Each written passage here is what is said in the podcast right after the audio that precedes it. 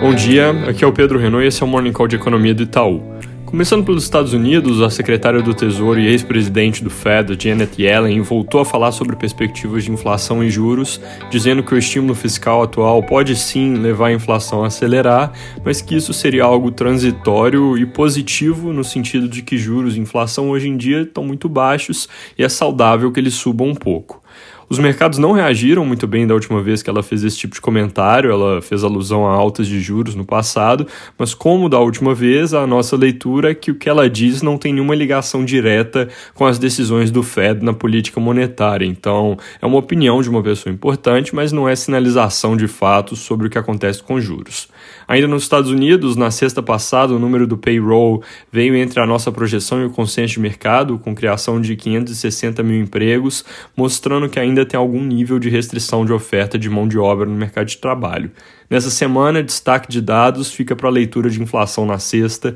quando o núcleo do CPI de maio deve ser divulgado com alta de 0,5% no mês, desacelerando de 0,9% em abril, porque as pressões de reabertura vão se dissipando, mas ainda assim com alta de 3,4% para 3,6% na variação ano contra ano.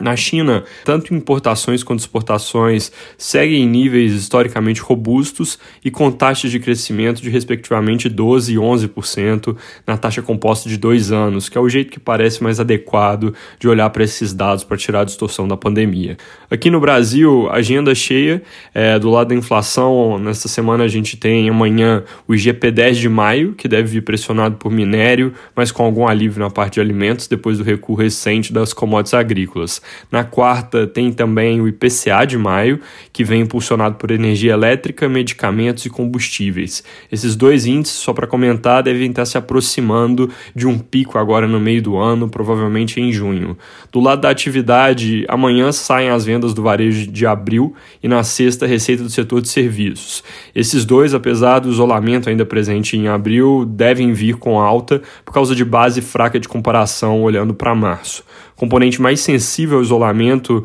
é a parte de serviços prestados às famílias, que inclui bares, restaurantes, salões de belezas e deve ter uma alta de uns 12% no mês, depois de cair 27% em março. Fora isso, o noticiário de hoje do fim de semana, com pouca coisa concreta, especulações sobre novo formato do Bolsa Família, reforçando a indicação de que em breve esse assunto vai sair dos bastidores e entrar para o centro das atenções. Jornal o Globo, especificamente, coloca que o presidente Bolsonaro pretende aumentar o benefício de 190 para 300 reais por mês e o público de 14 para 27 milhões, que é uma combinação que hoje em dia não parece caber dentro do teto. Se fosse só o aumento de público, até daria para fazer, ou 300 reais com menos expansão de base, mas os dois juntos, da forma como o jornal colocou, se vierem, podem causar ruído. Além disso, os jornais reportam que o governo planeja enviar em breve aos líderes de partidos uma proposta que na sequência iria para o Congresso de mudança na faixa de isenção do imposto de renda